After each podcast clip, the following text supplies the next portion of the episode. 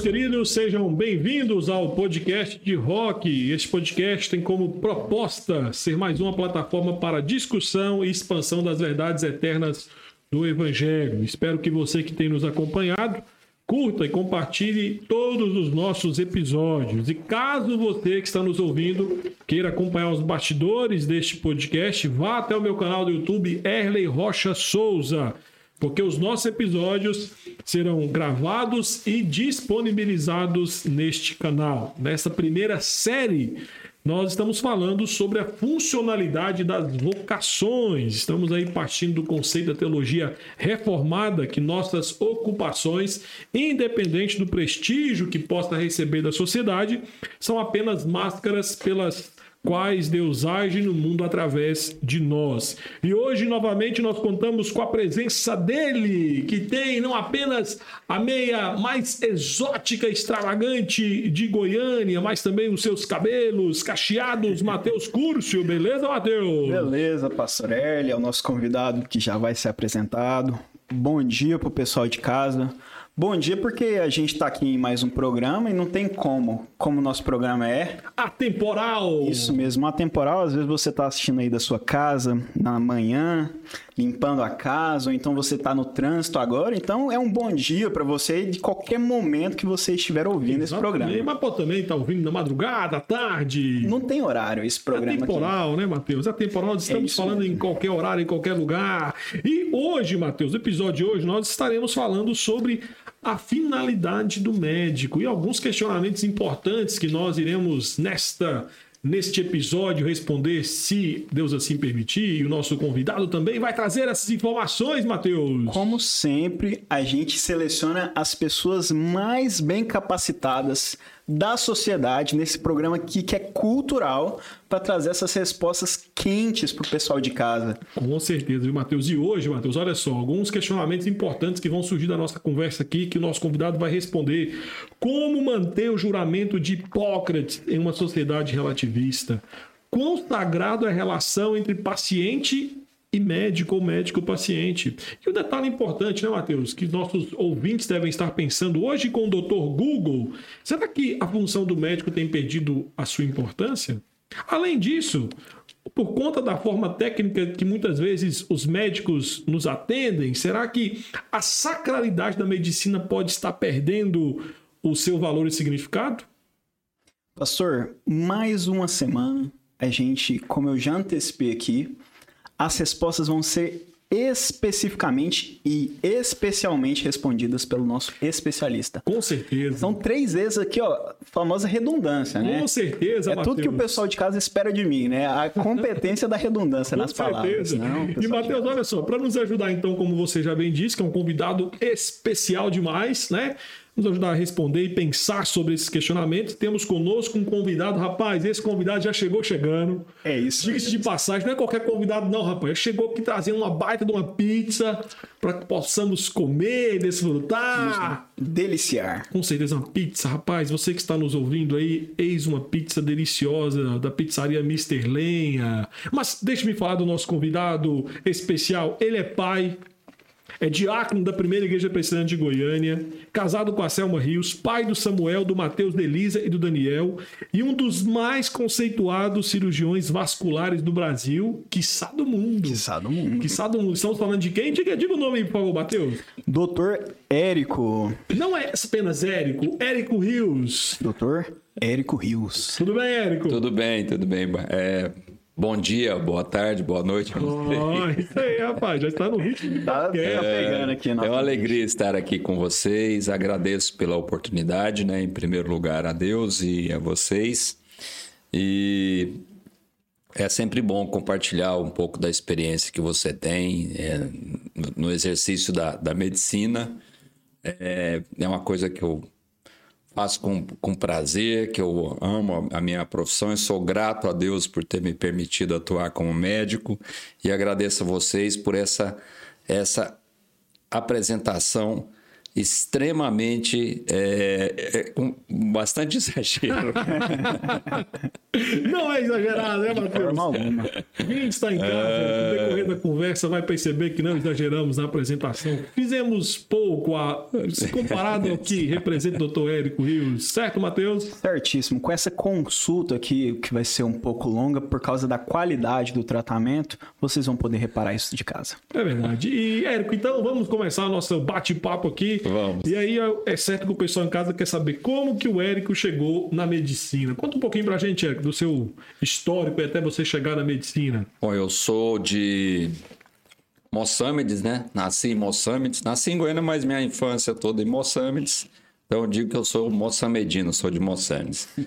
Minha mãe, junto comigo, mais quatro filhos. Minha mãe professora, meu pai agricultor, né? Eu trabalhava na roça, vamos dizer assim, né? Lavrador, trabalhava com agricultura, um pouco de pecuária. E ali em Moçambique eu estudei até a oitava série, na escola estadual. Minha mãe, professora, acompanhada ali. E Moçambique é uma cidade bem resumida, né? Nós estávamos conversando antes, todo mundo conhece todo mundo, todo mundo sabe da vida de todo mundo e uma, a praça de baixo, a praça de cima, a farmácia de baixo, a de cima agora tem a do meio, enfim. Aumentou. Então. E aí ali é... foi minha infância toda. Inicialmente trabalhei lá como engraxate, acho que eu engraxei lá das como engraxate das dos 7, 8 anos até uns 9, 10 anos no máximo. Depois ajudei meu pai um pouco na roça lá, na parte de, de agricultura e pecuária. Trabalhei também em loja. Então aí é, meu pai faleceu aos 38 anos, vítimas de doença provavelmente cardíaca ou cardiovascular. Não ficou bem elucidado assim a causa morte dele. Na época eu tinha 12 anos e eu me lembro do meu pai consultando com um cardiologista, talvez até um cardiologista que não está mais entre nós, né? É, mas uma, talvez essa seja a figura que me inspirou ou que eu, sei lá, já meu pai falava alguma coisa na área de, de, de na, questão de ser médico e essa pessoa é a figura que eu tenho em mente, né? Atendendo meu pai ali, aquilo eu decidi ser médico. Antes mesmo de vir para Goiânia, já vim com essa intenção. Estudei aqui um tempo, depois estudei fora, voltei para Goiânia, fiz os dois últimos anos aqui, a residência em cirurgia geral, depois cirurgia vascular, enfim. E já tem uns 20 anos que atuo como cirurgião vascular, também conhecido como angiologista, né? Não é o médico dos anjos, é o médico das veias e artérias. Tem muita gente que pensa angiologista que cuida dos não, médico das veias e artérias, né? Então mexo com os canos, vamos dizer assim. E eu sou grato a Deus porque eu gosto muito da minha especialidade, da profissão como médico e vejo que a gente tem muito a servir. É, e o desafio que eu acho que maior para todos nós hoje é servir bem, da melhor maneira possível, aqueles que nos procuram, né? Então, acho que é bem isso. Legal, Érico. Érico, e assim, é, nós já começamos a, a, a... Rapaz, o pessoal que está em casa perdeu, né? Nós tivemos aqui um bate-papo, a gente não conseguiu gravar, porque estávamos aqui no, nos preparativos, né? Mas fomos muito abençoados e edificados por tudo aquilo que você já nos falou até aqui. Então, nós vamos compartilhar um pouquinho quem está em casa. E, Érico, assim, é, falando sobre um pouco mais sobre a sua profissão em si, né? Nós temos aí o famoso juramento de Hipócrates, né? Que é um, um, documento aí histórico, né, datado aí provavelmente entre 300 e 500 a.C. por ali. Ah, e a grande pergunta nossa é a seguinte, né, é um documento, o juramento de Hipócrates, né, é, é, é uma tradição que deve ser levada a sério pelos médicos de hoje ou deve ser simplesmente ignorada? Tem que ser levado muito a sério, é um juramento que a gente faz quando, na ocasião da, da graduação, né, da formatura, e o juramento de Hipócrates, ao meu ver, tem tudo a ver com, com a vida, com promover a vida, é, o respeito para com o paciente, né? Então, o juramento de Hipócrates, ele é, é a favor da vida, ao meu ver. Então, em todos os sentidos, em todos os sentidos.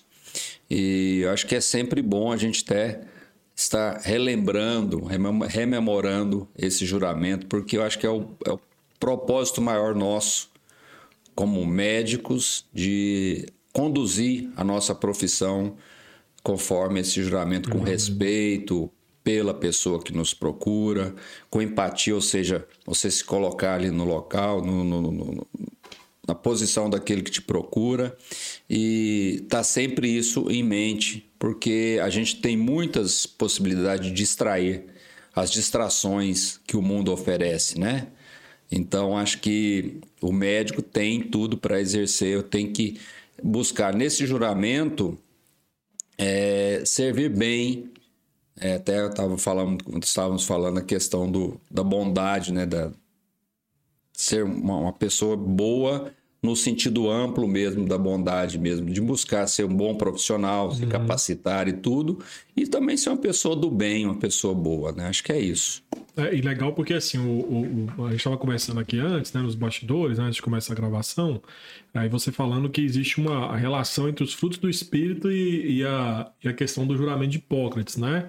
Ah, então, a, a, pela, sua, pela sua resposta que deu para entender que de fato é atualíssimo, né? E aí é tão interessante que você pode nos corrigir que estivermos errados, mas eu acredito que nas cerimônias ainda de formatura de médico ainda há o juramento de Hipócrates, né ou não? Há, há o juramento de Hipócrates. Sempre tem um orador, é, ele vai fazendo falando ah, o juramento, fazendo o juramento e as, os demais formandos repetindo às vezes você levanta, um ato de levantar a mão, ali aquilo acho que tem que estar tá, é, implícito, né? E tem tudo a ver, ao meu ver, porque é, a questão da bondade, né, no sentido mais amplo da palavra, a benignidade, a mansidão, porque aquela pessoa que às vezes nos procura como médico chega extremamente fragilizada, né? Uhum. Em muitos aspectos. E nos dias de hoje, mais ainda, porque a questão de o medo, é, a, a, a, situação da pandemia, pandemia, tudo, a pessoa chega extremamente. Se você não, não acolhe bem essa pessoa, eu acho que você já deixou de exercer boa parte dessa, dessa bondade, dessa coisa que é próprio do médico, né? Então acho que é bem por aí, pastor. Legal. É, eu estava lendo um livro da editora Monergismo que é, chama A Tradição da Medicina, do Hélio Angotti Neto. E ele falando sobre. Praticamente esse livro ele trata basicamente quase que o livro inteiro sobre o juramento de Hipócrates, né? E tem uma frase dele que é interessante, que ele fala, afirmando sobre o juramento, ele fala assim: é uma expressão poética que revela muito do melhor que um médico pode ser e é um excelente instrumento para o ensino da cultura, da história e da ética médica. O texto serve, inclusive, para as demais profissões da saúde. Né? Então, na visão desse, desse autor, que também é médico, né? ele fala que valores que existem nesse juramento são é, é, é atemporal. Né? E aí ele faz uma relação muito grande com a questão do cristianismo, né? Então os valores cristãos são, são atemporais e muito do que o juramento diz é aquilo que você falou, né? A bondade, a, a, a empatia, é a mansidão, que faz parte do trato médico para com para com o cliente. com, com paciente. cliente não, com o paciente, né? Existe diferença entre cliente e paciente? Eu ganhei um livro de presente uma vez, fala definição de paciente politicamente incorreto, que não convém, não convém trazer aqui. Mas é, é, o paciente, eu acho que tem que ser visto como um paciente mesmo, que chega, não, não é um bem um cliente, uma pessoa que chega é, fragilizada, né? E eu falo que, que às vezes eu sou uma pessoa é, abençoada ou, ou, ou me sinto. É, eu sou grato à, à questão do, dos pacientes, porque, é, primeiro, pela paciência que eles têm comigo, como médico. Segundo, porque é, a gente precisa também exercer essa questão da paciência, ter uma, uma, uma parcimônia, entender o lado da, desse paciente. Então, é diferente de um cliente um cliente que chega para você para, sei lá, adquirir alguma coisa e você vai explicar a coisa. Porque o paciente, ao meu ver, ele tem cada um a sua particularidade. A sua história. A né? sua história. Tem como você e você tem que atender a necessidade daquele paciente. Uhum. Né? Quando se fala, parece que de cliente, dá uma ideia de é, é igual para todos, você é mais um cliente. Não, não existe mais um paciente, existe o paciente. Uhum. A pessoa chega, cada um que chega tem o seu problema e você tem que re procurar resolver o problema daquele paciente, que não necessariamente a resolução daquele problema é exatamente o, o paciente anterior que você atendeu. Então, não, cada um tem uma particularidade. Assim, Erika, aí a gente entrou num ponto interessante, porque minha pergunta é a seguinte, né? O médico já falou, não pode ver o paciente como um cliente. Mas às vezes o paciente olha o médico como um, é, por exemplo, eu estou contratando o serviço, ele tem que dar o que eu quero. Você já, já teve essa experiência, por exemplo, de algum paciente que entrou no seu consultório e exigia de você o tratamento como se você fosse um, por exemplo, eu estou pagando, você tem que receitar o que eu quero. Estou pagando, você tem que me atender do jeito que eu quero. Tem isso? Tem isso, tem isso. Tem isso. E, e aí você tem a liberdade, porque ele não é seu cliente, ele é seu paciente. Você tem a liberdade de falar: não, isso não, não convém para você. Isso não é bom. Eu acho que o caminho não é esse. O tratamento não é, não é, não é, não é por aí. Então, acho que por isso que o, o fato de lidarmos com pacientes é, é uma via de mão dupla. Ou uhum. seja, eu tenho que entender que cada um tem exige um tratamento e, em contrapartida, o meu paciente ou aquele paciente que me procura tem que entender que para ele existe um tratamento e que provavelmente ele terá um resultado, provavelmente, porque tem uma série de fatores que podem influenciar nesse resultado. Não dá para um paciente, na minha área né, de cirurgia vascular, não dá para ele chegar, minha, minha amiga operou com você e eu quero esse resultado. Não, sua amiga é sua amiga. Você é você, então cada um tem um resultado. Né? Pode ser uma coisa próxima, pode ser uma coisa próxima, mas não necessariamente igual, porque cada um responde de uma maneira. Então, por isso que eu acho que lidar com o paciente é o diferente não do, pode ser do de cliente. empresarial, então, não né? pode comercial, ser. né? Não, não, de jeito nenhum. Eu acho que uma das coisas que o médico precisa se policiar, até no juramento de Hipócrates também fala um pouco sobre isso, é esse lado comercial da medicina que eu vejo hoje que está muito é, em evidência, vamos dizer assim, né? E eu acho uma coisa assim, eu desaconselho, assim como já desaconselhei é, parentes, a não fazer medicina pensando que a medicina é uma maneira de você é, ganhar, ganhar, dinheiro. Uhum. Né? Vamos ser bem, ganhar dinheiro. Não, porque é, tem que fazer medicina porque eu quero ser médico, eu quero atender, eu quero lidar com pacientes, né? Eu quero ter paciência com os pacientes, espero que eles tenham paciência com, comigo também, mas assim, é, é bem isso, é uma coisa, é uma profissão diferente, eu vejo, porque você lida com vida, né? Uhum. E o médico ele tem que ser a favor da vida, sempre, né? Sempre lutar em prol da vida daquele paciente, né? Pro, proporcionar um bem-estar para o, o, paciente. Eu acho que é um, a missão maior nossa é, é essa. Eu vejo assim. E eu acho que a gente está aqui para servir nesse sentido, em todos os sentidos, né? uhum. né? Não só promover a vida, mas qualidade de vida também. E aí você tem a liberdade também, mesmo que às vezes o paciente me procura para tratar um problema vascular, se eu vejo que ele tem uma outra necessidade, se eu consigo atendê-lo, né, de maneira é, eficaz, ótimo. Senão eu tenho o dever e a obrigação de encaminhá-lo para um colega preparado para atender aquela necessidade, área, né? aquela área. É. Então, acho que e, é um. E, e, assim, Eric, você falou uma coisa interessante aí, né? Eu estou monopolizando aqui porque o Matheus está comendo e tá calado, né? Mas assim, é, você falou uma coisa interessante que você citou aí o, o, o juramento de Hipócrates, né? Que é uma das lições é que o médico não deve recorrer a tratamentos e procedimentos de utilidade duvidosa, né? E aí, pelo que você falou aqui, entrou na questão do dinheiro, né? Assim, é, queira ou não queira, é uma profissão que é rentável, vamos pensar assim, né? Aí a minha, a minha grande dúvida é para você aí, principalmente para você que não é só médico, mas como é cristão, né? É como é que no exercício da medicina você não fica dominado pela ganância de ser rico em detrimento do paciente. Então, eu vou citar aqui um exemplo pessoal. A gente, até, a gente já conversou aqui antes no, nos bastidores, mas eu vou citar de novo esse, esse exemplo aqui, né? A, a minha esposa, por exemplo, a Lucélia, quando ela ficou grávida da Adele, nós entramos no, no médico, né, o obstetra, e a primeira coisa que ele falou foi o seguinte: você quer parto de que jeito? A Lucélia falou: quero parto normal. Ele falou: não, você, você não tem jeito para ser parto normal, não. Seu corpo é muito franzino e tal. Então, naquele momento, a, a Lucélia já falou assim: eu não tenho condições de ter, de ter um, um parto normal, né? E nós caminhamos durante todo o processo ali com ele, e no final das contas, era um valor muito alto que tinha que pagar para ele para fazer a cesárea.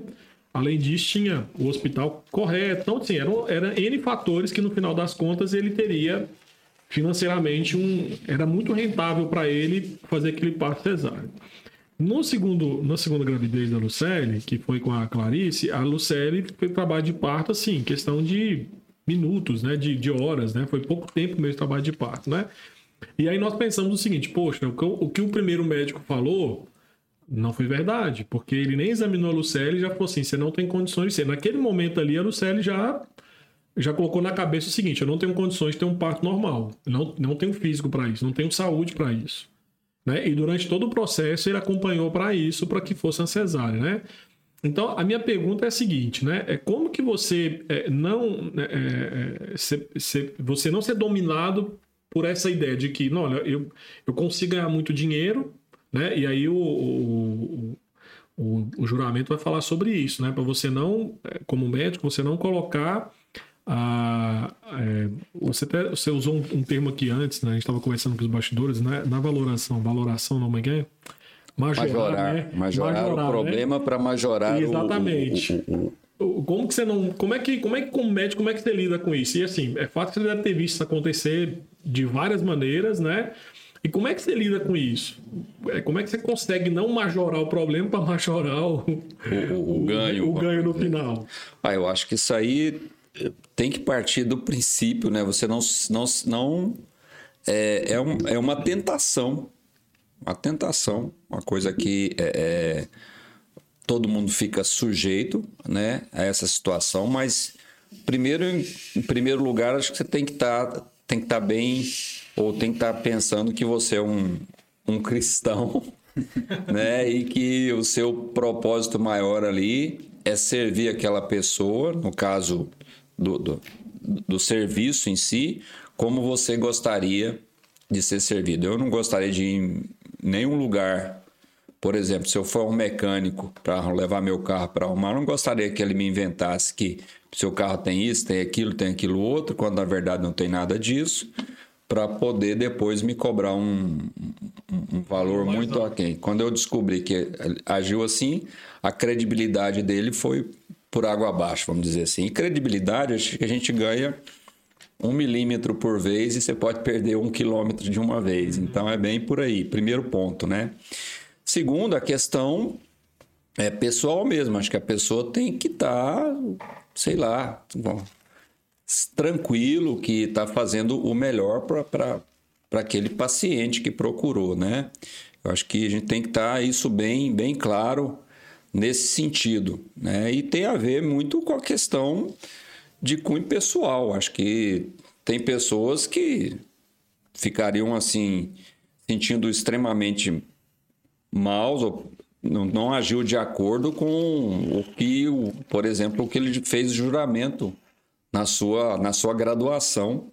Inclusive, o próprio juramento em si, a parte final dele, fala que se eu não agir assim, que me tire a possibilidade de exercer aquela profissão uhum, como médico. Né? A parte final do juramento é essa. Então, acho que o juramento de Hipócrates tem muito a ver, igual nós falamos antes, com os frutos do Espírito. Então, você servir bem tudo e você ser honesto, em primeiro lugar, naquilo que você põe, em todos os sentidos, né? Em todos os sentidos. Se você detectou um problema, você tem um, um, um desenho animado que eu assistia com meus filhos, que era o tinha o grande soldador, a figura do grande soldador. Não sei se você já, é, assistiu. Filme, filme Chama Robôs. Robôs. É. Perfeito. O grande soldador, o grande soldador tinha uma frase: viu a necessidade, atenda. E ele trabalhava em prol de restaurar aqueles robôs que tinham problemas de, de peças com defeito. Então ele trabalhava em cima da restauração daquele para preservar o, como se diz, a originalidade. Em contrapartida, tinha um outro que era a favor de troca tudo, né? troca todo, peças novas, enfim. Então, acho que é bem, bem isso aí. Você está pronto para servir e servir com honestidade em todos os sentidos. todos os sentidos, né? Para não romper esse, essa relação, porque tem uma, uma relação de confiança muito grande entre o médico e o paciente. O cara se entrega para você. Então é, é uma, é uma entrega. Em contrapartida, você tem aquilo na, na, sua mão. Então a responsabilidade do médico é muito grande, em todos os sentidos, in, inclusive ou principalmente na questão é, financeira. Então tem que é, ser justo. Não estou falando que ninguém tem que. Perfeito ficar só de caridade, porque não, o médico também vive disso uhum. e precisa, faz parte do, do, do vamos dizer, da, do, da subsistência dele, é um da família trabalho, dele, né? o trabalho dele, né?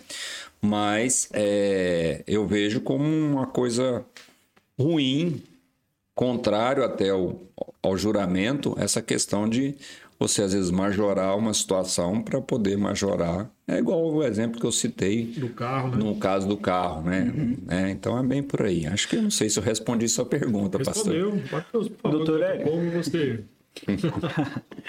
Pessoal de casa que está ouvindo, a gente agora não está assistindo a gente pelo YouTube. Inclusive, se você não está fazendo isso, vai acompanhar a gente pelo YouTube. A gente está aqui se deleitando em uma pizza deliciosa, então isso. Doutor Érico, a gente está falando agora, neste momento, da, da questão do atendimento, da necessidade de um problema.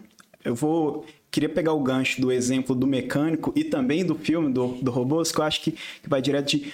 Primeiro, eu estou tratando de um problema. A pessoa está procurando o Senhor porque ele tá, tem um problema. Alguma coisa não está tá caminhando bem na vida dela. Como majorar? Vou usar a expressão, mas como que eu faço? Eu mensuro o valor disso pessoa está procurando um tá com um problema na vida dela, como é que eu colo, coloco custo? Permita só fazer uma, uma colocação. Eu me formei em direito ao final do ano passado e uma discussão que sempre é posta às vezes aos alunos é quanto custa uma vida? Na justiça, quando alguém, quando se busca na justiça, é, alguém, um familiar é morto em algum crime e a família quer busca a justiça alguma forma de, de reaver esse valor, tem esse, esse dado, tem, tem esse dado subjetivo entre os tribunais, entre os juízes, de que a vida tem um custo ali. Uma pessoa com um tratamento tem um valor, como que se mensura esse valor de tratamento? O senhor comentou da justiça, que é uma forma de subsistência do trabalho, mas como que isso é? Como é que faz do não é caridade, mas qual que é, é o justo para se cobrar? É, aí, aí você quando você faz um, uma atende uma consulta e você faz um diagnóstico, você tem a, a, a dimensão ou você tem a, a, mensuração que você pode levar a uma precificação do trabalho que você vai prestar. Você tem que explicar primeiro a questão do problema que a pessoa tem, uhum. de preferência sem majorar o problema.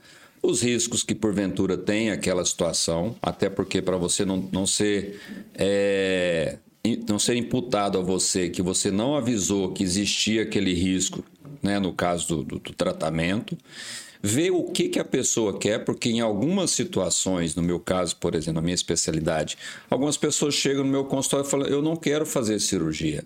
Uhum.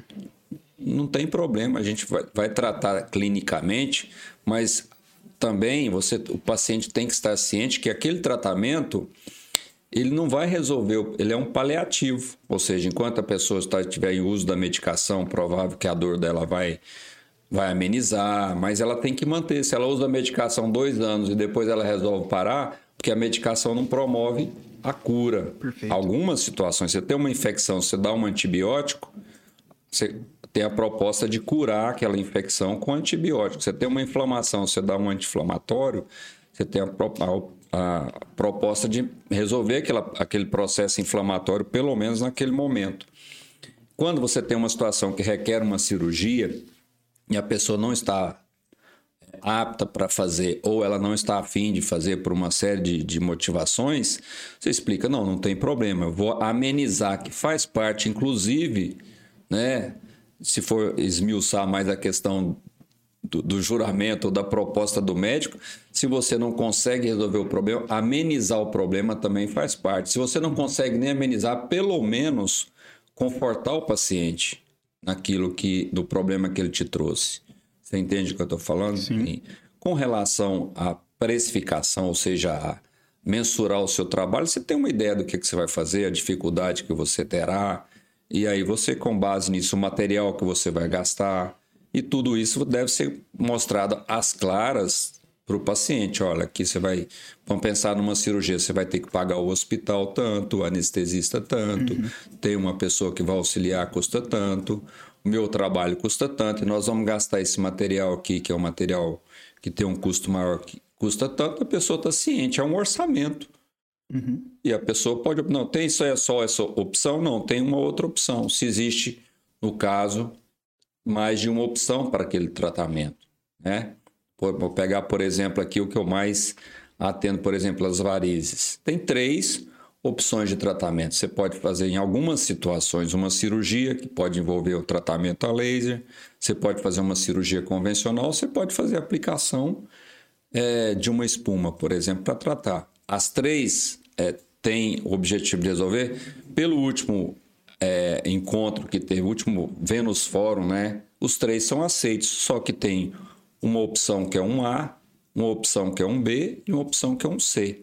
Um é que é aceito os três modalidades de tratamento. Agora tem a primeira opção, a segunda e a terceira. E você tem que mostrar uhum. isso para a pessoa, para que ela possa decidir o que, que ela quer.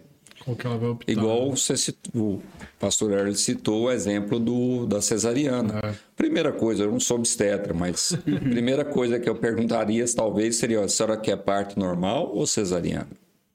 porque é um direito que a mulher tem. Agora, se chega uma situação que eu vejo que o parto normal implica num risco, risco para aquela, né? aquela paciente, ou um risco para a criança, para o concepto, para o bebê, eu também tenho que falar: olha, aqui tem um risco, por isso, por isso, por isso. Então, melhor opção é você dizer: não, mas eu quero fazer o normal. Ah, porque hoje o próprio código, o, o, o conselho de ética, é, a ética médica, o paciente, quando está lúcido, ele pode decidir pelo tratamento dele. Ele pode decidir. É, quando ele não tem a capacidade de, de a lucidez para isso, aí tudo bem, você pode falar com o familiar, né? Você pode, mas enquanto ele está lúcido e apto para decidir, ele tem o direito de decidir o que, que ele quer. Às vezes, na minha situação, situações de trombose, que envolvem risco de perder um membro, uhum. perder uma perna, perder um braço. Você pode chegar para o paciente, o senhor está correndo um risco de perder a perna porque não está chegando sangue, uma trombose arterial, assim, assim, assado. Então, nós temos a opção de fazer uma cirurgia aqui ou de fazer uma angioplastia, enfim, tem né, as opções de tratamento. Aí o cara fala, não, eu prefiro perder a perna. Isso tem que ser respeitado. É mesmo? É, tem que ser respeitado. Se o cara falar lá, não, não eu quero vai eu, perder a perna e fala, não, eu quero. Eu você... prefiro perder, não quero, não quero fazer. Ou então outra situação, o cara tá, o paciente tá com uma, uma trombose na perna, tá em gangrena e ele, você sabe que ele tem uma série de comorbidades, né? Por exemplo, ele tem outras doenças, tem um diabetes, tem uma coisa que implica em risco de vida para ele. Você fala, olha, se o senhor não fizer a cirurgia, o senhor está correndo risco de vida a sua cirurgia é essa. Aí ele fala: Não, eu não quero operar. Você tem que respeitar. Você já passou por isso já? Eric? Já. De, de já, ter paciente já. que você fala, rapaz, se você não fizer a cirurgia, você vai perder a perna, vai morrer. Foi, pessoa... acho que segunda ou terça da semana passada. E qual que é o motivo? É medo? É medo. Financeiro? Nessa época, então, de, de Covid, a pessoa é, fica com medo de internar no hospital. O ano passado mesmo, assim que começou, acho que mês de abril, a pandemia, eu tive um caso que o, o, o paciente com uma gangrena no pé, diabético, e aí não queria vir para o hospital. A filha me ligou, que é, é médica também, não queria vir com medo. E foi uma luta, porque ele ficou, foi só ir para UTI foram umas duas ou três vezes, e não foi pela, por Covid, por nada, foi porque ele estava em septicemia, começando com septicemia, e foi uma luta para poder. Ele perdeu parte do membro Nossa. pela trombose, mas o importante é, foi preservar a vida, mas ele ficou em casa, poderia ter tratado talvez aí um mês antes e ter evitado tudo isso, porque uma série de complicações vem.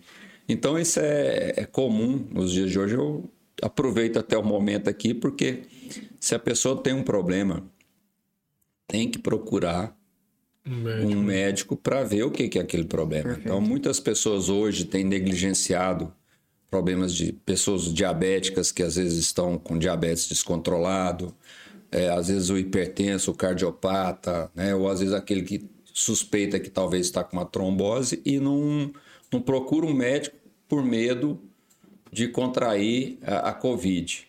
Né? Então, Mas acho que tem que ter um... Deixa eu pegar um lado aqui e falar como paciente, né? Então, vou, vou representar aqui quem está nos ouvindo que não é médico. É, mas será que às vezes não é porque falta por parte de alguns médicos exercer a boa, a boa medicina? Porque a gente estava até conversando aqui antes da, de começarmos a gravar sobre isso, né? Assim, é, é, acaba que é, é, alguns, você até mesmo falou, alguns médicos já têm uma, uma consulta formatada. Você chega ali, o cara vai tratar. Pode ser, pode ser diferente o meu caso do Matheus, mas a, o tratamento dele vai ser o mesmo, né? Aí, poucos minutos atrás, você falou assim: cada, cada paciente é tratado de forma singular, cada um tem uma história, tem um jeito, né? Tem um perfil, né? Isso então mesmo. eu tô pensando assim, será que às vezes o medo dessa pessoa ir não, não ir no médico é porque eu mesmo, já caí, já falei isso várias vezes, ah, tô gripado, não, não vou porque se eu for no médico eu já sei o que vai falar. Porque geralmente é, é, é, é um dos questionamentos no início do podcast é que nós falamos, no início desse, desse episódio nós falamos sobre isso, né? Será que porque nós somos atendidos de forma técnica por, pela maioria dos, dos médicos, médicos, né? É, será que não leva as pessoas a já falar isso? Ah, eu vou lá, mas ele vai me atender igual o outro me atendeu, então nem vou. Eu tô falando, eu vou, ter, eu vou te contar a experiência que eu tive aqui em Goiânia. Eu fui, tava com um problema no joelho, doendo no joelho, fui no médico aqui em Goiânia. Cheguei no médico, ele nem olhou, nem pegou meu joelho. Ele, ah, o seu negócio aí é, é a tendinite. Aí eu pensei, mas isso não vai nem pegar no meu joelho, né? Fiquei até, fiquei até carente, vai nem pegar no meu joelho pra ver o que, que é, né? Aí, não, não, é tendinite. E eu falei, rapaz, não é tendinite, porque esse negócio tá doendo demais. Aí conversei com um médico aqui na igreja, que foi o doutor Hugo. Falei, doutor Hugo, você conhece algum especialista em joelho? Ele falou assim: tem um. Aí me indicou esse amigo dele, eu fui. Foi outra coisa. O cara pegou o joelho, olhou, virou, não sei o que, passou um monte de exame, falou assim: ó, é, é, a possibilidade pela experiência que eu tenho pode ser três coisas, mas vamos fazer os exames para tirar, tirar a dúvida. Né? Se eu fosse apenas pelo primeiro, eu não voltaria mais em médico nenhum. Mas como o joelho estava doendo, eu falei, rapaz, eu não concordo com isso. Porque a, a, consulta dele foi extremamente técnica. Ele nem, nem assim, ele não teve empatia. Eu entrei, ele olhou. O que, que você está sentindo isso? Ele olhou, não, é, é isso aqui. Receitou e me mandou embora. Pastor, eu acho que em todas as profissões, e na, na profissão médica não é diferente. É diferente, né? Existem médicos interessados, existem médicos menos interessados ou interesseiros. interesseiros, essa é boa. então, é, em todas as, as, profissões, acredito eu. Né? Então, acho que é, essa questão de examinar o paciente, buscar, ver qual que é realmente o problema. Isso é uma coisa que a gente precisa, é, principalmente a, a turma que está iniciando essa atividade, né? Porque hoje tem muita opção de diagnóstico por imagem. Então, chega às vezes, a, eu, eu, fico às vezes preocupado com esse tipo de, de atendimento, e não tenho empatia nenhuma por ele. a pessoa que chega no consultório médico, ele já tem um, um menu de exames e conversou ali, fala: não, faz o seguinte, faz todos esses exames, uhum. traz para mim que eu vejo, porque aí ele não vai tratar o paciente, ele vai tratar os exames. Perfeito. Uhum. O exame, como o próprio nome diz, é um exame, são exames complementares. Então, quando o paciente sai do consultório, o médico tem que ter uma noção muito próxima do que, que é o problema dele, já pensando talvez numa solução. O exame só vem para complementar ou para confirmar aquela hipótese diagnóstica. E a gente só consegue, se citou o exemplo do joelho, tem várias situações que pode. Era dor no, dor no joelho. Dor no joelho. Várias situações que pode desencadear uma dor no joelho uma inflamação no tendão, um problema de ligamento, um problema de menisco. Eu não sou ortopedista, né? É, mas tem várias situações. Eu acho que se o cara, se o ortopedista que lida com isso examinar, muito provável ele vai ter noção se é um ligamento, se é um, um tendão inflamado, se é um, alguma coisa de menisco, aí ele vai solicitar um exame para complementar aquela ou para confirmar aquela hipótese diagnóstica dele, até para ele poder depois se pensando já do outro lado, até do lado do médico também, se respaldar. Falou, não, minha hipótese era essa, mas eu não fiquei só com a minha hipótese. Eu peguei um exame, solicitei um exame, sei lá, do joelho, uma ressonância para confirmar aquela hipótese. Né? Então, mas você já sai do consultório do médico sabendo que provavelmente você tem. Né? E talvez até, aí você pode até falar, não, eu não quero adiantar o seu tratamento, quero aguardar a confirmação pelo exame, quando voltar com o exame, tudo bem mas a pessoa já sabe. Agora, tô com uma dor, no mínimo eu tenho que propor alguma coisa para amenizar a dor. Tô com dificuldade para andar ou se eu vejo que a, a deambular ou andar é prejudicial, tem que alertar, ó, você evita esses dias ficar mais em repouso, até a gente até fazer o exame e ver o que, que você realmente tem para depois ver o que você pode fazer e o que nós teremos que propor em termos de tratamento. Acho que é bem por aí. Isso é tudo é, é interesse interesse pelo problema da pessoa. Uhum.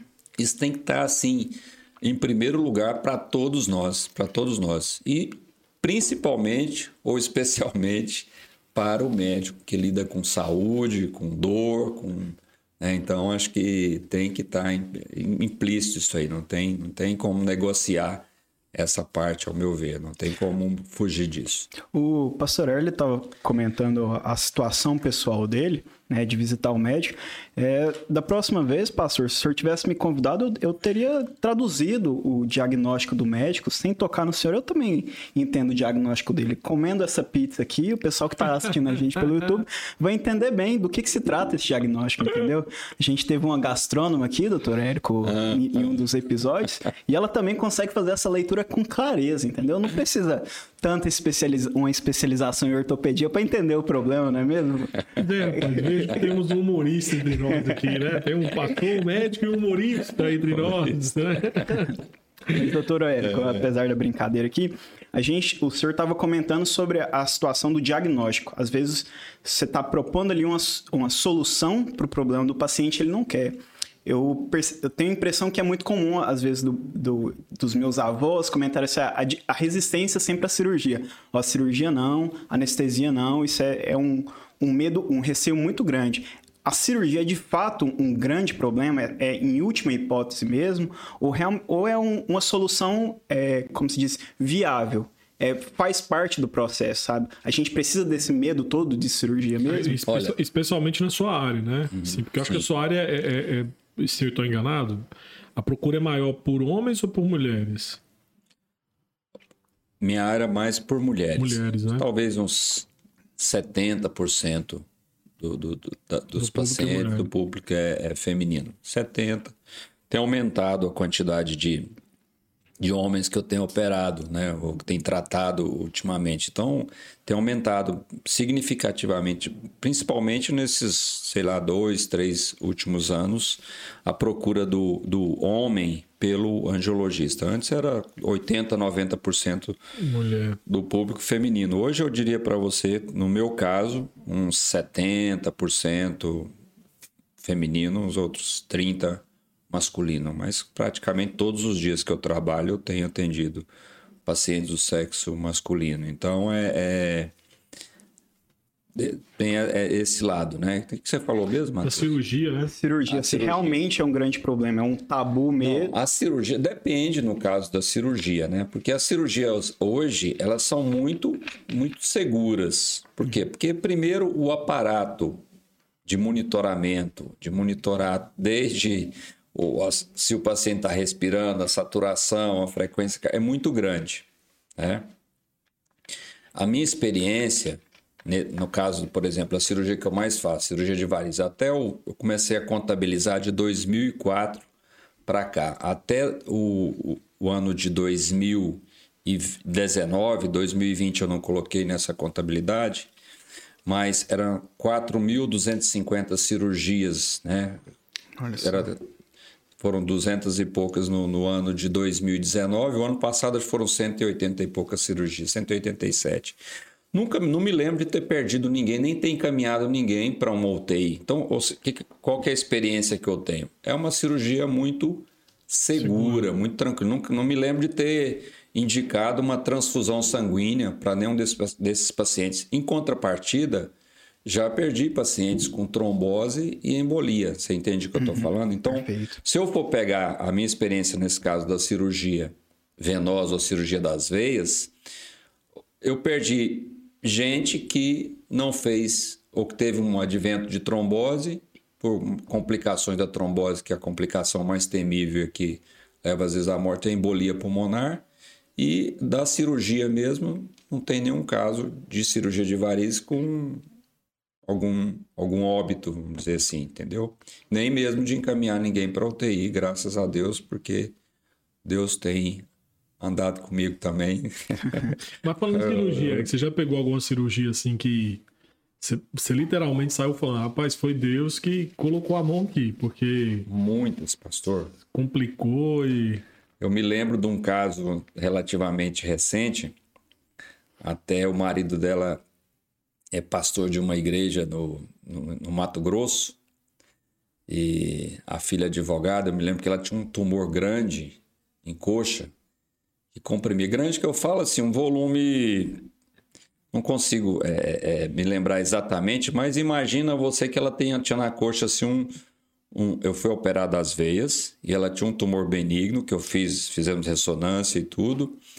E, e eu fazendo a cirurgia das veias dela, porque ela queria aproveitar e retirar aquele, aquele tumor que ela tinha uhum. na coxa, um tumor benigno, uhum. né, um tumor de gordura, mas que chegava até o, o fêmur, até o osso. Quando eu estava terminei a primeira cirurgia que era dada, que eu falei para o anestesista que eu iria fazer aquilo, ele, eu vi que ele falou, ele meio que entrou, ih, nós vamos sair, era tipo assim umas, umas quatro horas da tarde, eu falei, isso, oito horas é cedo aqui hoje para sair, então vamos pedir a janta já, uma coisa assim, sabe, uma brincadeira nesse sentido. Mas eu até tenho uma instrumentadora que também é, é cristã, nós Pedimos a Deus, não sei, a coisa foi fluindo de uma maneira que eu acho que meia hora nós resolvemos aquilo dali. Ele ficou surpreso com o tempo, Nossa. mas a coisa foi saindo com uma naturalidade, sabe? Então você vê ali que não, você não está só. Posso falar isso, né, pastor? Pode, lógico, não tem como. Você não está só, tem, Deus está com você ali. Então acho que é, eu senti, a gente sente em algumas situações parece que a coisa está meio obscura, algumas, alguns desafios que você enfrenta, de repente surge um, um caminho, um norte, você consegue resolver aquele problema. Então, é, é em muitas situações, nossa, muitas situações. E até mesmo, às vezes, quando você vê uma situação é, de um paciente extremamente grave que você não acredita que ele ele vai sair daquela e você volta dois dias depois, ou você volta no, no dia seguinte, está uma, uma, situação tá bem, né? totalmente é, que você nem esperava, né? Isso é, acontece com muita frequência. Benção demais, né, Érico? E, e Érico, assim, a gente, tá, a gente falou muito aqui sobre a questão de, né, de, de ganância, né? Mas a minha pergunta também é sobre esse assunto, eu quero voltar nesse assunto de novo, porque eu acho que é, é importante, porque você, você falou uma coisa muito interessante que a gente estava conversando, tem falado para várias pessoas que procuram medicina, né? não procuram medicina por conta do dinheiro. Procure porque a medicina lhe proporciona a possibilidade de cuidar de pessoas, né? de, de vidas, né? É, eu me lembro que na época do seminário eu tinha um amigo que falava muito isso, né? Ele falava, Pai, Deus nos chamou para cuidar de vidas, né? É, e a mesma coisa de você, né? Deus vocacionou você para cuidar de vidas, né? Para tratar de vidas, né? É, e aí a minha pergunta é a seguinte: é, nós já falamos sobre isso, que existe a questão da subsistência, né? É, você tem, você tem é, empregado para pagar, você tem é, manutenção de consultório, você tem, você tem uma demanda financeira também que lhe, lhe coloca sobre você a necessidade também de majorar o seu serviço, né? No sentido de que você necessita colocar um valor ali para que você possa continuar também exercendo sua profissão. E aí a minha pergunta é seguinte: como é que você consegue é, é, trabalhar tendo essa perspectiva de, de ter o um retorno financeiro, mas ao mesmo tempo mantendo a generosidade? Lá no seu consultório, por exemplo, você, é, eu, eu conheço algumas histórias do Eric, então né? Eu, eu não tô aqui é, fazendo propaganda para você, não, porque as pessoas que, que é, convivem com você, que são da igreja, já me contaram várias histórias do Érico, né? De generosidade. Você, por exemplo, é, você mesmo falou pra gente que vai sair daqui agora e vai dar alta para uma pessoa, né? Uhum. E, e assim, pro pessoal que tá em casa assistindo, não- nós não estamos de manhã nem à tarde, nós já estamos à noite e um pouquinho tarde da noite, né? Então, como é que você, como é que você lida com isso? Ao mesmo tempo que tem a questão da subsistência, como que você consegue ser generoso no seu serviço? A oportunidade de ser eh, generoso na, na, na atividade médica, ela surge a todo instante. Hoje, pela manhã, eu tenho um exemplo disso, né? É, eu atendi, a última que eu atendi hoje de manhã antes do, da cirurgia, ela falou, olha, na verdade, eu marquei uma consulta, mas não era para mim, era para o meu tio que meu tio tá assim, assim, assim, assado, e ele não tem condições, ele não tem plano de saúde, ele não tem condições de pagar a consulta. Aí eu falei, por que, que você não trouxe, você não me ligou? Você, tem meu, você não me ligou? Eu atendo o seu tio. E aí fiz o atendimento ali, né? Já tinha até feito o exame dele antes, fiz o atendimento ali, já deixei, eu não...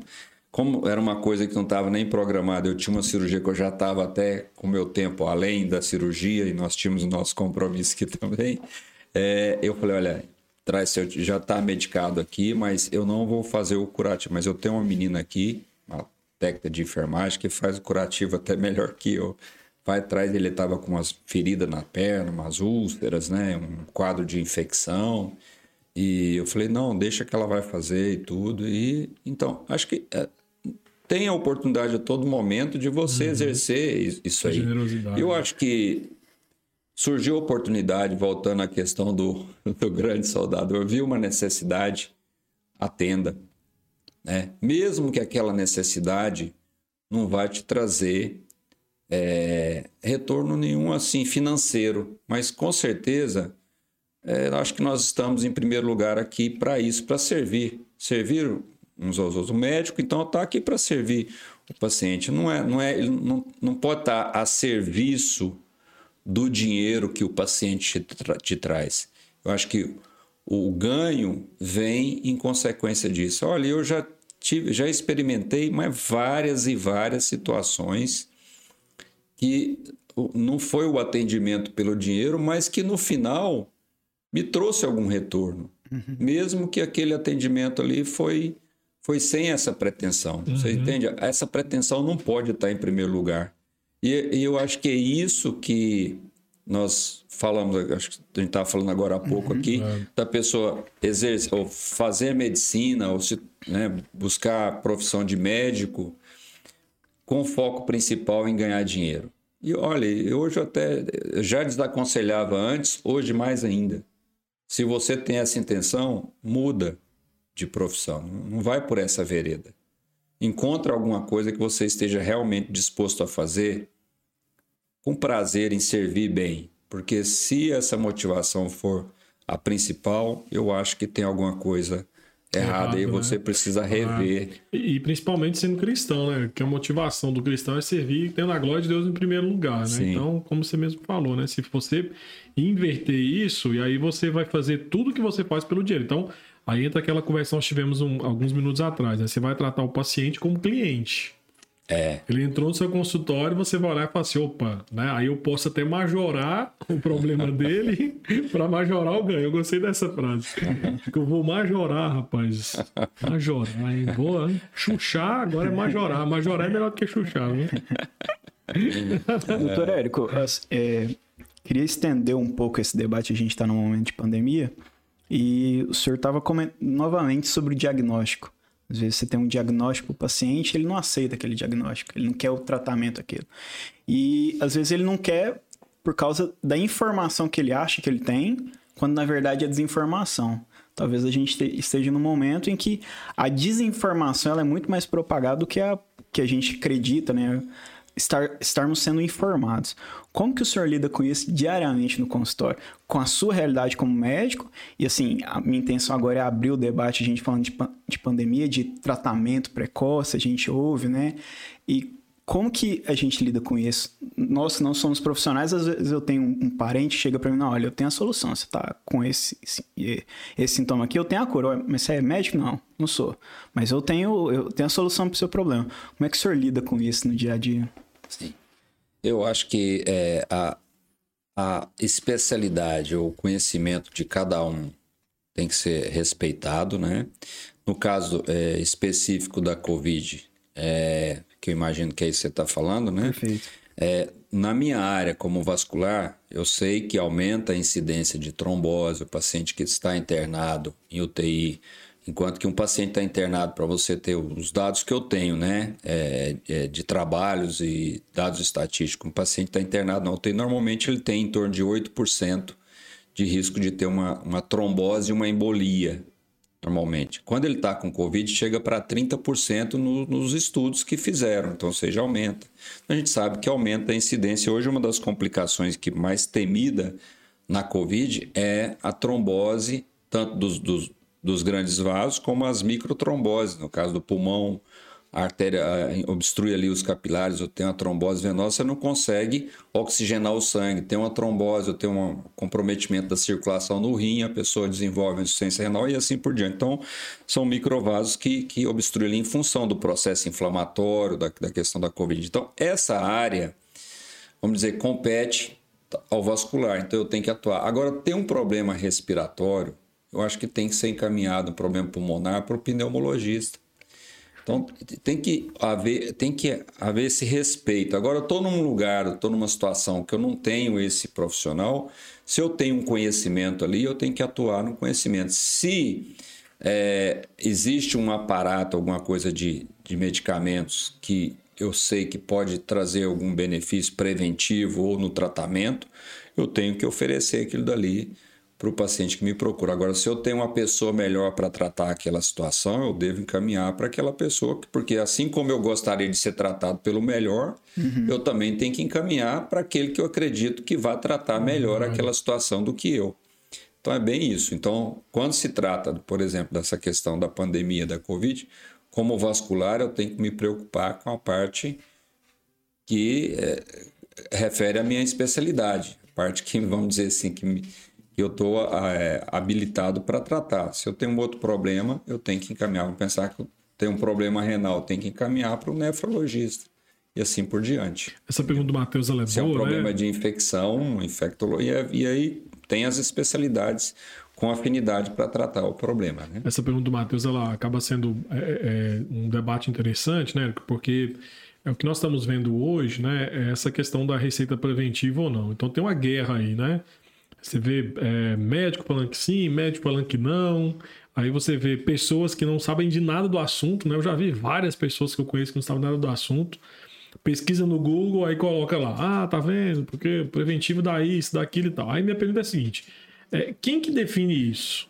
É, quem que define esse tratamento preventivo, né? E a, a relação entre paciente e médico, ela é inviolável mesmo ou não? Bom, primeira coisa, se o problema é um problema de saúde, tem que ser tratado ou direcionado tratamento pelo médico. Em primeiro lugar, né? Quem define isso é o médico. Quem define isso é o médico. Não. Né? Eu acho que se é paramédico, se não é médico, eu acho que a primeira coisa, eu sentiria mais seguro tratando um problema de saúde com um médico. Uhum. Primeira coisa. E segundo, se eu tenho uma, um problema específico, busca, buscar uma, uma especialidade para aquele problema específico. Né? O que a questão é, da Covid é porque é uma coisa relativamente nova e que a gente tem de concreto algumas coisas, por exemplo, no caso da, da minha área, que como tem a questão do, do risco de trombose é, em algumas situações, dependendo do estágio da doença, né? Você fazer a prevenção, né? E muita coisa, vacina a gente sabe que, né? Ela, ela ameniza o problema.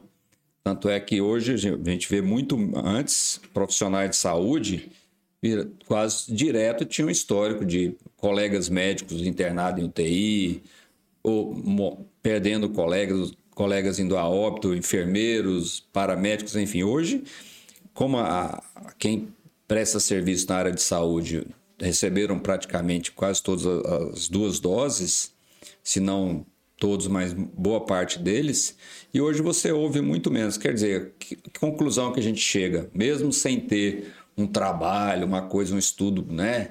Uhum. É, prospectivo, um estudo, vamos dizer, randomizado no meio médico, a impressão que a gente tem é que a vacina funciona. Então, isso é um fato, né? Tanto é que já está.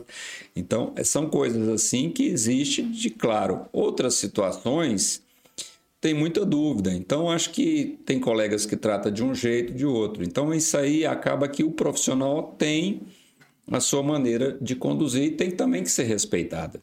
Uhum. Né? É, não sei se mereceria é, é, crítica. O que a gente não pode ser é omisso. E, e acho que eu acho que você entrou num ponto importante, né, Eric? Então, assim, é, você acha que, é, é, de certa forma, acaba sendo, então, é, pelo que você me falou, por exemplo, se você, como médico, né, você, eu te procurei na sua área, você me fala, ó, tratamento preventivo é esse, né? Aí eu falo, não, não gostei da, da opinião do Érico, vou no outro. Chego no outro, aí o outro, por uma questão de ética, ele pode ter uma visão diferente de você mas por uma questão de ética, ele não vai falar, nossa, aquele outro médico te aceitou, tá tudo errado. O jeito certo é o meu, né? Porque às vezes o que eu percebo que está acontecendo é isso, porque às vezes eu vejo médicos defendendo a questão preventiva da Covid, mas eu vejo outros médicos desmerecendo, não, não, não pode, né? Tá errado o que tá, tá receitando e tal. Então, eu acho que essa briga aí entre aquilo que o Matheus falou, a gente acaba que fica perdido nisso. Porque se eu, como leigo, não sei de nada de saúde, começo a ver médicos discutindo se não, não pode, pode, tá errado, dá isso, dá aquilo. Então, na cabeça do nós mortais, né, pacientes mortais, eu confesso para você que é uma loucura. Então, assim, a gente acaba. É, tem uma música dos Racionais que fala assim: qual mentira eu vou acreditar? Aí você começa a ficar nessa, né? Em qual receita eu vou acreditar? Se é preventiva ou se não é preventiva. Porque acaba que. É, é, até um, um, ponto interessante. Eu vejo que é um dos problemas da medicina hoje que ela acabou se tornando relativista. Né? Relativista que sentido? Ah, dependendo do viés de quem está exercendo a medicina, o viés ideológico, ele pode adotar uma postura do tipo: é preventivo, é bom. Às vezes ele abraça outra ideologia e vai falar assim: esse viés preventivo não é bom. É, então, a, a, medicina é uma, é uma tábula rasa mesmo, que cada um escreve o que quer ou não? Ou é, é objetivo? Não tem pra onde a gente fugir? Não, tem. Quando você tem um embasamento, tem estudos que mostram e te dá o respaldo, você tem, até por uma questão legal, de prescrever ou atuar ou fazer o que tem de ser feito com base de, diante daquela situação. Uhum. Senão você já está tá sendo é, negligente, né? Você tá, sabia que sabe que a, a solução é aquela. Quando você não tem, você tem que buscar estudo ou informação que vai te direcionar naquela, naquela direção de prescrever ou não prescrever.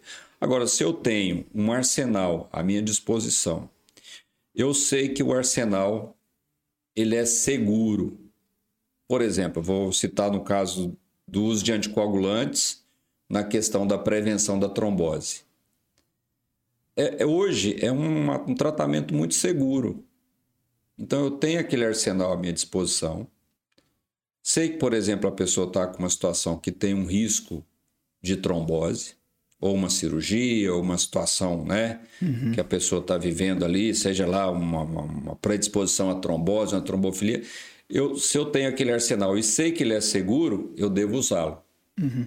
Agora, se eu tenho alguma coisa que implica em risco para a vida da, do paciente, eu tenho que pensar duas vezes. Aí eu tenho, aí você vai ver às vezes na bula do medicamento tá lá, tem risco para isso, mas pode ser prescrito mediante o consentimento médico pode uhum. ser usado mediante o consentimento médico, ou seja, o médico assume o risco daquilo. Às vezes não tem estudos. Né? É, então, por exemplo, na minha área, mulher gestante com muitas varizes nas pernas, com dor, tem a medicação que você passa, às vezes eu prescreve, pode só que como não tem trabalho mostrando a questão da segurança para o conceito, principalmente nos três primeiros meses, você tem que pesar se eu vou prescrever ou não. Entendeu? Uhum.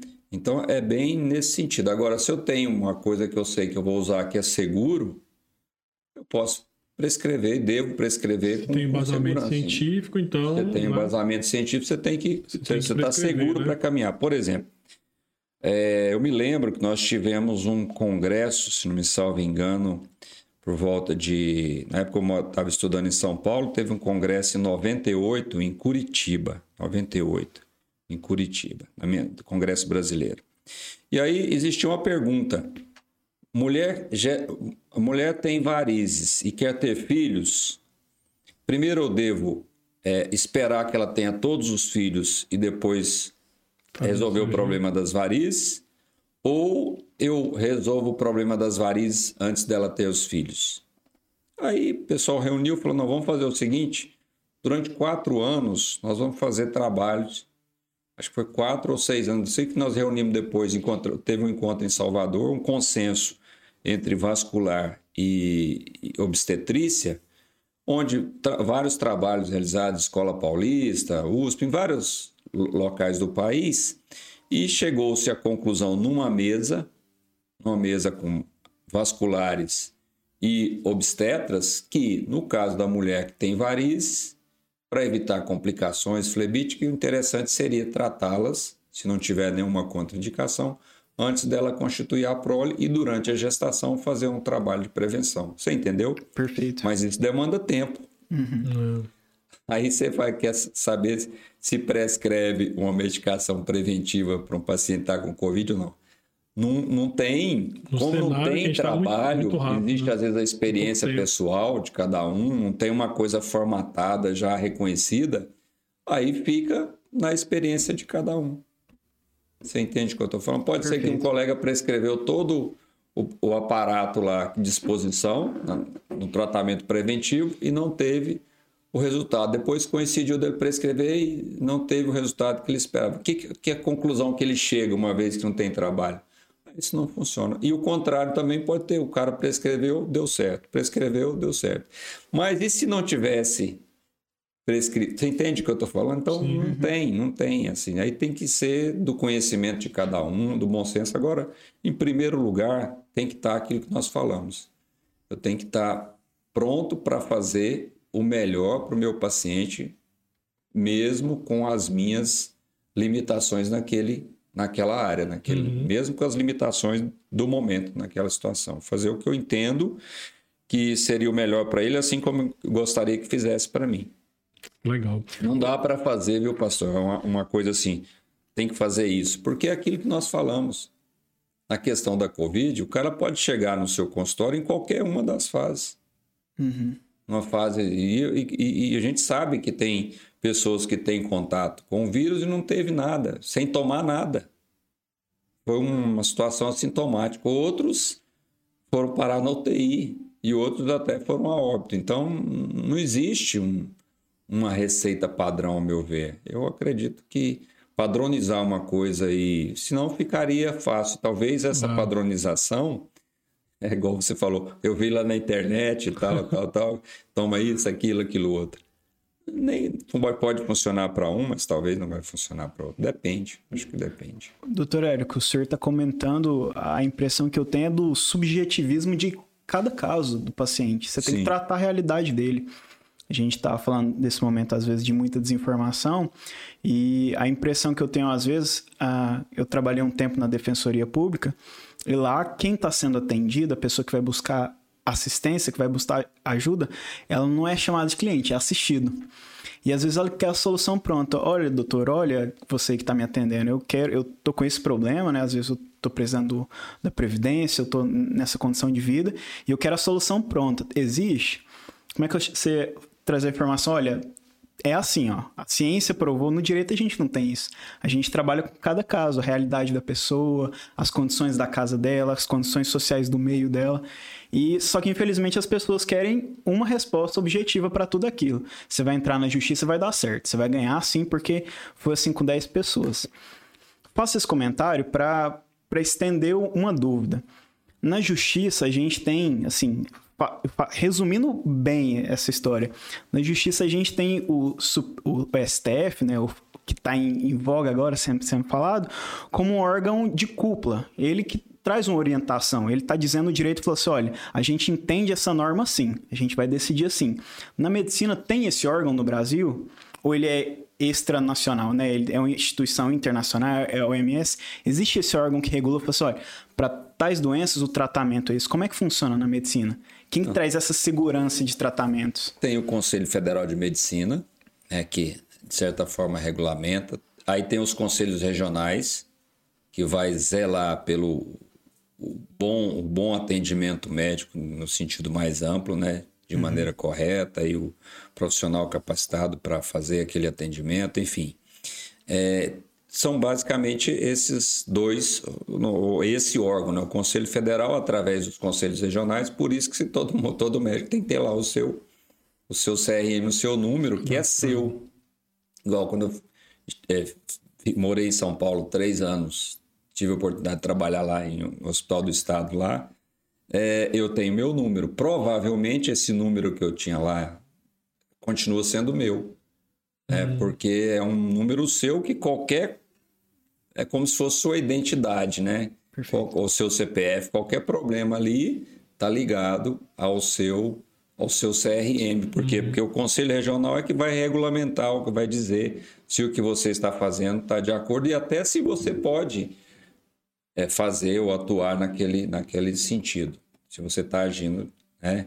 E é, regulamenta tudo. Se você foi em uma determinada situação negligente, se você foi imprudente, para isso existe o, o conselho de ética também do, do, do, CRM. Então, os conselheiros estão em cima disso. Então, qualquer problema que tem, nos hospitais também tem. Né? Eu já participei do, de conselho de ética de um, de um hospital, você tem ali dentro conselho para tentar, às vezes, resolver algum problema dentro, e se não resolve ali, você tem que, às vezes, ir para o conselho regional ou até mesmo para o conselho federal, tem que ser levado para ser solucionado ali, para proteger o, o bem maior do médico, que é o paciente. Que bom. O Eric, assim, a gente estava falando aqui que você é, acaba que você convive com cirurgias, né? E aí você disse uma coisa interessante aqui nos bastidores. Pô, pastor, eu não sinto tensão fazendo cirurgia. Né? Você falou que cansa mais no consultório atendendo do que fazendo cirurgia. Então, explique isso pra gente, como assim, né? Eu, eu particularmente penso, penso, né, na minha inocência aqui, né, Matheus e Érico, que seria mais tenso você fazer cirurgia, mas pro Érico é mais tenso ficar no consultório. Como assim, Érico? É porque no consultório nós estamos falando, né? Você tem, é, tem o, o, o, paciente, você tem que dar uma atenção maior para ele. Ele vem, às vezes, com uma carga muito negativa, ou tá com dor, ou tá com algum desconforto. Até, eu até tenho uma, uma, uma, uma brincadeira no consultório que, às vezes, a mulher vem no consultório, o homem vem mais, mais raro nesse sentido, que ela chega, não, eu tô com umas varizes, não, a senhora sente dor? Não, não sinto, não. Dói quando olha? Às vezes ela fica sabendo, mas como assim dói? Como? Não, quando a senhora olha para as pernas, sente algo nada. É, entendi, é um desconforto estético. Então vem com toda essa, essa situação. Às vezes a pessoa está ali no seu consultório, o principal sintoma dela é um desconforto estético, você entendeu? Uhum. Ela não está satisfeita com aquilo dali. É, então você tem que. É, o que nós estávamos falando isso? Estava falando sobre o, a questão da tensão. Você disse que tem mais ah, tensão no consultório então do que na, estar atento a essas coisas cirurgia. todas. A cirurgia, quando você faz tanto a mesma coisa, você fica no automático. Olha, vou, vou confessar aqui para vocês. Já chegou várias vezes situação que eu chego ao final da cirurgia, eu tenho que perguntar para minha instrumentadora que trabalha comigo já tem mais de 15 anos, eu pergunto: "E aí, como é que foi a cirurgia?" porque você entra no automático e você faz. E parece que quando você opera assim, e aquela cirurgia que foi assim no automático, parece que são as melhores. porque não teve muita novidade ali. Você, você... Então, por isso que a gente opera ouvindo música, conversando. E não é porque eu não estou prestando atenção, é porque já está no automático. Você faz tanto aquilo dali que você começa a fazer no automático. O consultório não dá para fazer no automático, senão fica igual o pastor comentou ah, no início, falou a respeito do joelho, não foi? Isso. É, é, fica, aí fica automático, automático, aí não funciona. Não funciona. A cirurgia, você entra no automático, que ela tem um, determinados momentos que você vai naturalmente, né? Você vai conversando, mas você faz ali o que tem de ser feito. A não ser quando surge alguma novidade, mas nem por isso deixou de executar ou fazer a coisa como deve ser feito, com, toda, com todo é... critério, com todo capricho. E a, a minha, na, minha, na minha especialidade, é o que eu mais opero, varizes, eu brinco, eu falo que, não é que eu brinco, eu falo sério, que é uma cirurgia artesanal. E eu acredito que um artesão, quando está esculpindo, eu não, não, fico, eu não imagino que ele que vai esculpir uma peça que ele gasta aí vários dias, que a todo momento ele vai ficar concentrado na, naquela martelada ali, naquela coisa. É, deve estar tá pensando numa viagem, deve estar tá pensando na próxima peça, deve estar tá na caixinha do nada, nós falamos, né? Então, se for a mulher que está operando, porque tem cirurgião e cirurgião, né? Tem muito, tem bastante cirurgião vascular. Então, eu imagino que ela não tenha caixinha do nada, porque é um privilégio nosso dos homens, né? homens né? né? Mas eu acho que eu consigo operar estando na caixinha do nada, que nós já falamos aqui no início, que o homem tem essa questão da caixinha do nada, né, pastor? e a mulher não Essa tem. Essa caixinha então. do nada, é para quem está nos ouvindo, nós estávamos falando aqui antes de começarmos a gravar sobre essa caixinha, né, que o homem foi privilegiado, porque tem várias caixinhas, né, Matheus? Tem a caixinha do esporte, caixinha da comida, caixinha da família, do dinheiro. E aí, quando a mulher pergunta, o que, que você está pensando? Você fala, nada. Né? A mulher não aceita isso, né? Porque a mulher não aceita. É, Como assim? Nós temos, nós temos esse Mas privilégio. o homem tem essa caixinha então, é, Até agora, é, voltando para o lado da cirurgia, acredito eu... Por isso que a cirurgia não me cansa, porque provavelmente alguns momentos da cirurgia você fica nessa caixinha, caixinha confortável do nada, do nada que você está ali, né? Executando o que você tem que fazer de boa, tranquilo e é bem sossegado. Ué, né? isso é engraçado, porque, assim, engraçado não, o assunto que você está falando é como que ele é, é, é, real isso, né? Assim, o, é, é, o costume de fazer aquilo, né? Que você falou, entra no automático. Eu lembro que é, eu pentei para um, um irmão que é cirurgião, né? Cirurgião plástico, falei assim, rapaz, como é que você. Como que você, homem, lida, por exemplo, fazendo cirurgia com mulher, né? É, aí ele falou assim, ele falou, pastor, é, você imagina o seguinte, é, é, eu, isso foi a descrição dele, ele falou assim, a, a pessoa está anestesiada. Então, tipo assim, ela, geralmente anestesia geral, tipo assim, é igual um, é igual um defunto, literalmente, porque você é, é, não se mexe, não faz nada, né? Tá ali imóvel. Ele falou assim, então, a, o cirurgião em si, ele tá tão acostumado com aquilo, de ver tanto, é, é aí no caso a nudez, ele falou assim, tanta nudez, e ao mesmo tempo a, o corpo fica ali parado, estático, ele falou assim, que pro, pro, pro cirurgião que ele é normal. Ele entra ali, faz o que tem que fazer e sai, né? E assim, é, é, tá tão acostumado a ver aquilo ali que entra no automático, nem você falou, né? Sim. E uma coisa importante, né? Que eu acho que vale a pena é, enfatizar para quem está nos ouvindo, né?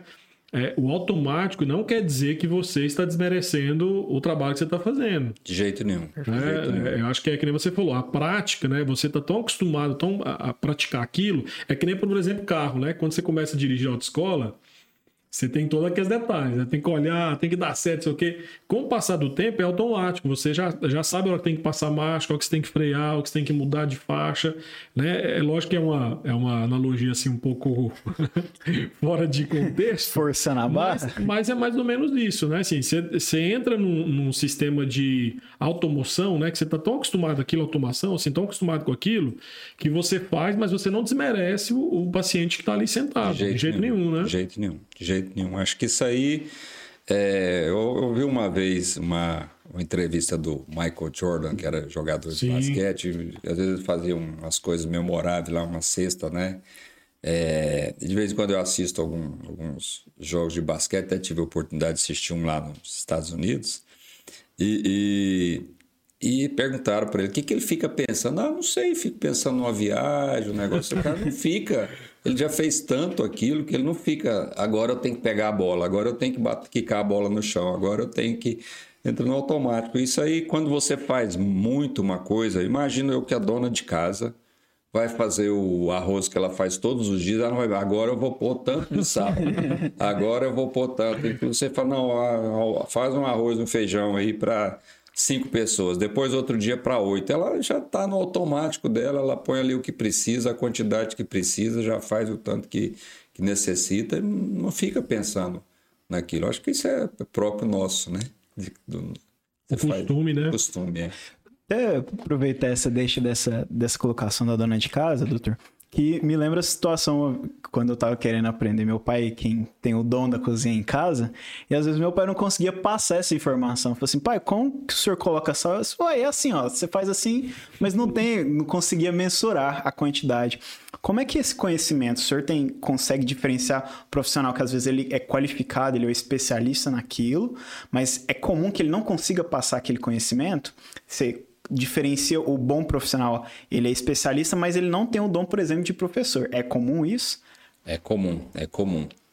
É comum porque acho que tem muito a ver com, com comunicação né? e também tem a ver com você também estar atento ao que você é, executa para você ter oportunidade de passar isso para outra pessoa.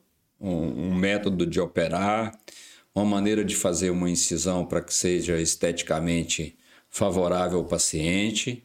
Tudo isso você pode esmerando, né?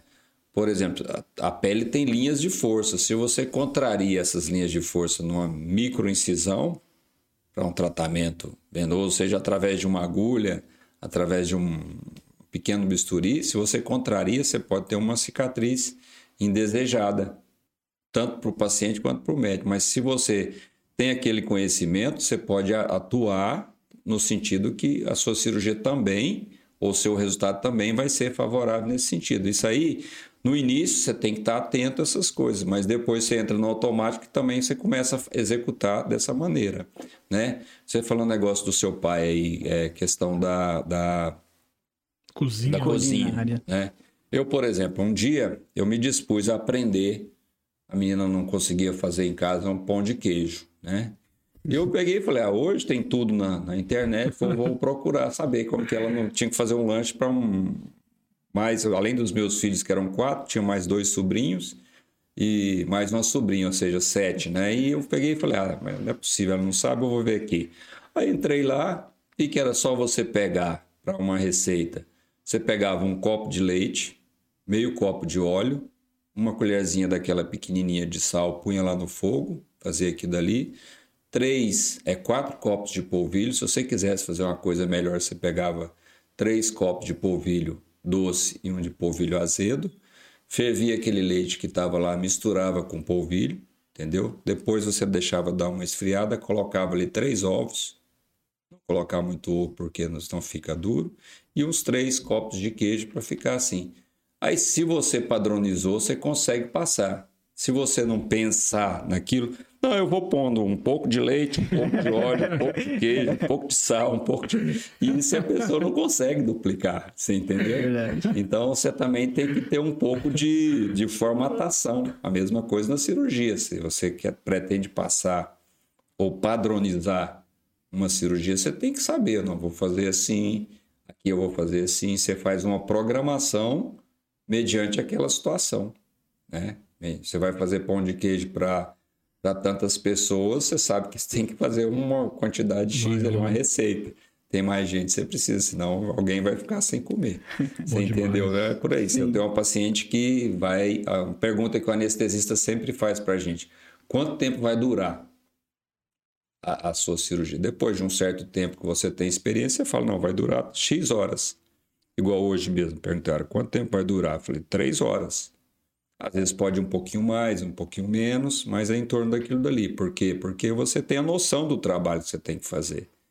É, quando surge uma técnica nova, você está adquirindo experiência. Vamos pensar que vamos pensar que introduzir um método novo de fazer aquela cirurgia. Eu gostei do método e vou começar aquele método novo. Então vai demandar um tempo. Mas depois que eu peguei a experiência necessária, aí você já consegue dimensionar o tempo e consegue passar para outro também, para outra pessoa. Consegue Não, ensinar. Perfeito. É. Érico, última pergunta aí para que você possa ir para casa, descansar. Descansar nada, que ele ainda vai dar alta para uma pessoa. Para você que está nos ouvindo, nós estamos altas horas da noite, né? Você, pode como é temporal, a pessoa vai estar nos ouvindo e assistindo, né, Érico, em um outro momento. Mas vamos lá para a última pergunta. Érico, última pergunta que a gente quer saber de você nessa noite é: rapaz, você tem uma agenda corrida, hein? E aí eu fico pensando, como é que o Érico consegue conciliar a agenda profissional, familiar e espiritual. Nos ajude nisso, hein, Érico. Isso, Apesar que com- eu sei que ontem ele tava na roça, né, rapaz? Espetando gado, que ele nos Isso falou. porque são quatro meninos em casa, né? Quatro pastor? meninos, rapaz, é verdade, hein? E a Selma. E a esposa Selma. É, que também Selma. não para, não, rapaz. A Selma também é. Selva me ajuda muito. Mas essa questão de gestão do tempo, eu falo para vocês, né? Olha, é o maior desafio que eu enfrento. Eu já fiz, já li a respeito, já fiz curso, já assisti palestra, Não adianta. já assisti palestra até fora do país sobre, sobre isso. Não adianta. É um, é um desafio. Parece que sempre falta tempo. Né? Mas a gente precisa, eu, eu preciso, eu preciso entender qual é o propósito maior de estarmos aqui e buscar melhorar meu tempo nesse sentido. Porque até a questão de servir é, nos leva a uma a distração e você às vezes pode inverter a ordem é, principal das coisas que Deus, esse cônjuge, filhos e depois o trabalho. Aí você acaba sendo seduzido pela questão do trabalho e você não consegue gerir o tempo né? como deveria. Até cuidar de você mesmo, né? Precisa também ter tempo para cuidar da sua saúde. Uma vez que você é médico, teria que dar um exemplo, né? Então, eu acho que nessa área aí, pastor, eu tenho que muito que aprender, muito que praticar.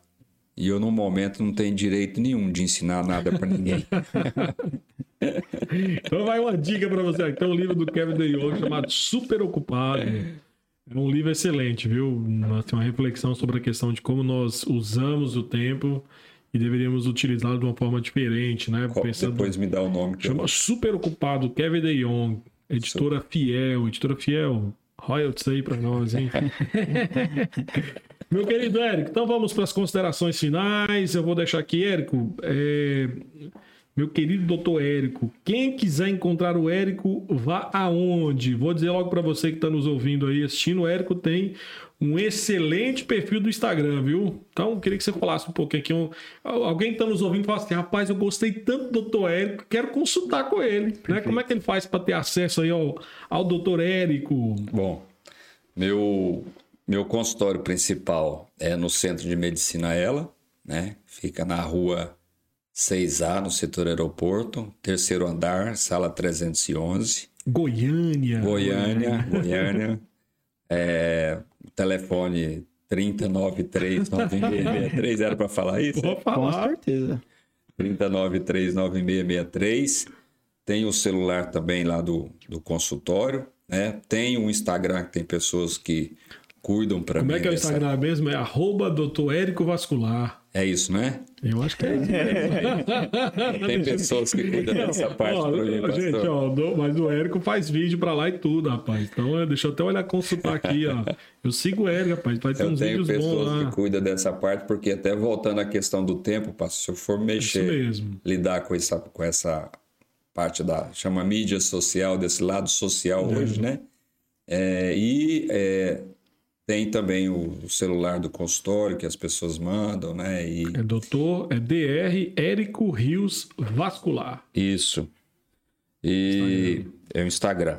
Vai lá e Muito bem cuidado, hein? O É. Érico, doutor Érico coloca lá direto ah, alguns vídeos lá explicando, né? Muito, É, eu muito bom. sempre, eu acho que sempre eu- que eu me disponho a postar, fazer algum vídeo, sempre na intenção de ajudar e de esclarecer alguma coisa, né? Eu acho que, em primeiro lugar, eu nem gosto muito de ficar divulgando, porque eu acho que as coisas fluem naturalmente, eu acho que eu sou muito, tenho uma, uma certa resistência desse lado vamos dizer assim, mercadológico ou mercantil da medicina, eu não sei, talvez seja uma, uma coisa minha mesmo, mas eu acho que está lá à disposição. Se alguém tiver algum comentário, alguma dúvida, pode ligar nesse número ou no Instagram.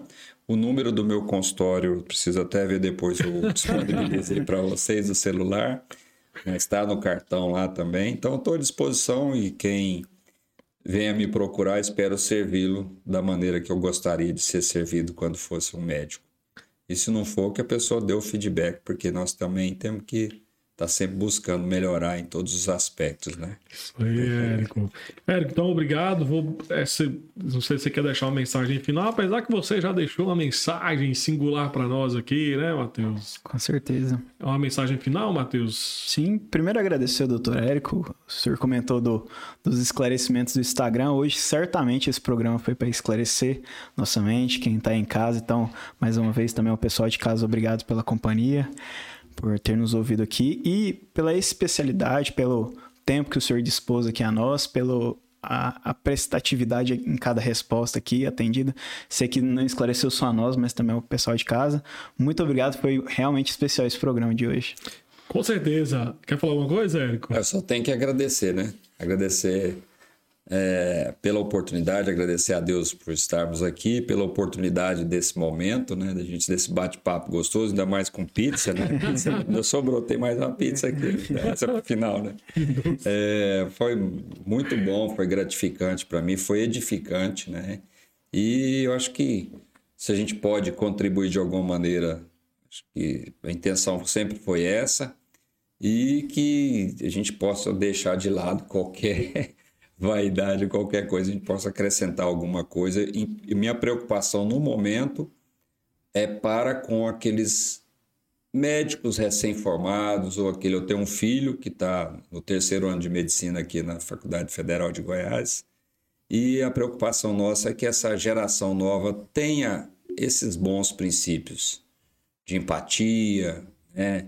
de bondade, de é, benignidade, de, de ter essa, essa parte que nós falamos, de atender o paciente diante da necessidade dele, né, da caridade ou coisa assim.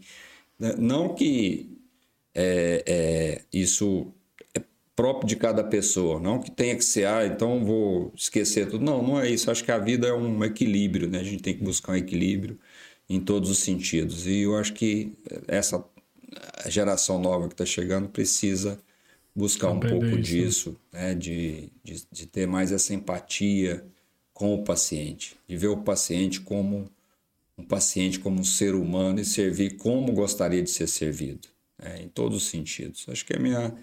Se eu de conseguir despertar em alguns deles que ouviu isso aí, para mim, eu acho que já valeu a noite, já ganhei a noite aqui com vocês. Érico, obrigado. Eu quero deixar aqui uma frase em um dos livros que eu li sobre medicina, que fala: medicina é uma arte difícil e inseparável da mais alta moralidade e do mais profundo amor ao ser humano, né? Então, recomendações aqui tem, um, tem uma série de livros, né, do que eu citei aqui do Hélio Angotti Neto da Monergismo, editora Monergismo, que é a arte médica a Tradição da Medicina e Bioética. São três livros aí escritos pelo Hélio Angotti que fala sobre essa questão da medicina à luz da, da palavra do Senhor. Né? E tem também a medicina pós-hipocrática, do Hugh Fleming, da Monergismo também, que vai tratar justamente dessa, dessa ideia aí de, da cosmovisão cristã dirigindo né, aquele que está se envolvendo na, na medicina. Então, no mais, nós queremos aí agradecer ao doutor Érico que esteve conosco, obrigado pela pizza, né? Muito boa, pizza Coca-Cola, obrigado, Matheus, obrigado aí ao nosso querido Diego, na parte técnica, ao Lincoln, que está editando o vídeo, ao Felipe também na parte aí, né, que está desenvolvendo sempre artes, nos ajudando, e aqueles que ficaram até o final conosco, nos ouvindo ou nos assistindo, viu, Érico? Que são os nossos ouvintes, nós Agradecemos a vida de vocês e pedimos que você aí que, né, que ouviu, que gostou, que foi abençoado, edificado com esse episódio, que você possa compartilhar com outras pessoas para que outros também possam ser alcançados e abençoados é, por esse bate-papo, por esse episódio. Então nós queremos agradecer você e aqui nós nos despedimos dizendo a você que siga a gente aí, né, Matheus? Se inscreve aí no nosso Começa a seguir aí no, Spotify da vida, no Deezer, no Apple Podcast, no Castbox e também no canal do YouTube, né? Às vezes alguém Qual é o canal do YouTube? É Rocha Souza. Alguém, às, vezes, às vezes alguém ouviu, né? Esse podcast atemporal e falou assim, tipo, poxa, eu quero ver como é que é o Dr. Érico, né? Exatamente. É só entrar no canal que você vai ver os bastidores dessa nossa excelente conversa aqui. Então, a todos aqueles que nos assistem, que nos ouvem, muito obrigado por ter ficado conosco até agora e que Deus abençoe vocês e até o próximo episódio. Até. Boa noite a todos. Boa noite. boa noite, boa tarde, bom dia. Tudo, é. Tudo de bom, tudo de bom.